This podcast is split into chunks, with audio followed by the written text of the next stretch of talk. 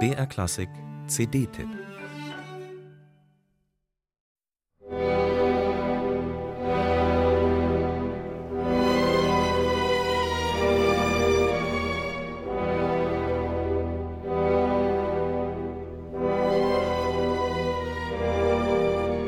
Eine Norwegerin namens Hulda verliert ihre ganze Familie bei einem Kampf ihrer Sippe gegen den Clan der Aslags.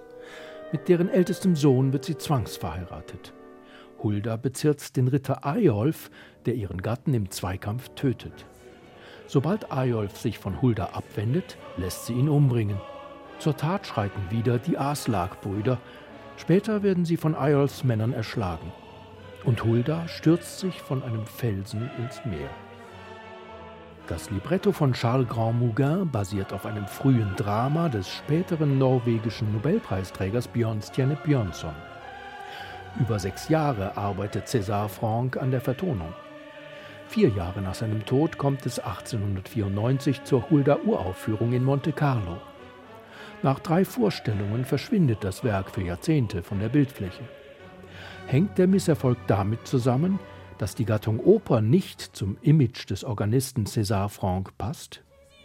Für uns heute ist das ja wohl kein Problem mehr, oder?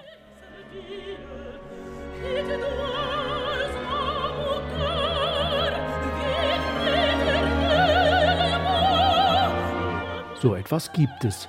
Manchmal ist in einer Oper die Musik besser als der Text. Bei Hulda zum Beispiel.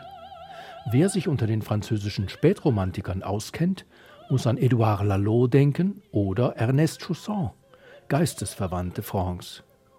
Manche Merkmale der Musik erinnern an Wagners Götterdämmerung, andere an Tristan und Isolde.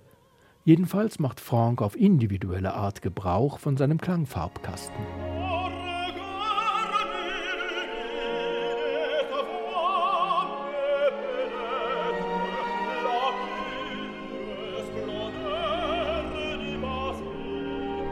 Den beträchtlichen Herausforderungen ihrer Rollen stellen sich die in Namur versammelten Sängerinnen und Sänger erfolgreich. Vor allem der litauische Tenor Edgaras Montvidas und die amerikanische Sopranistin Jennifer Holloway.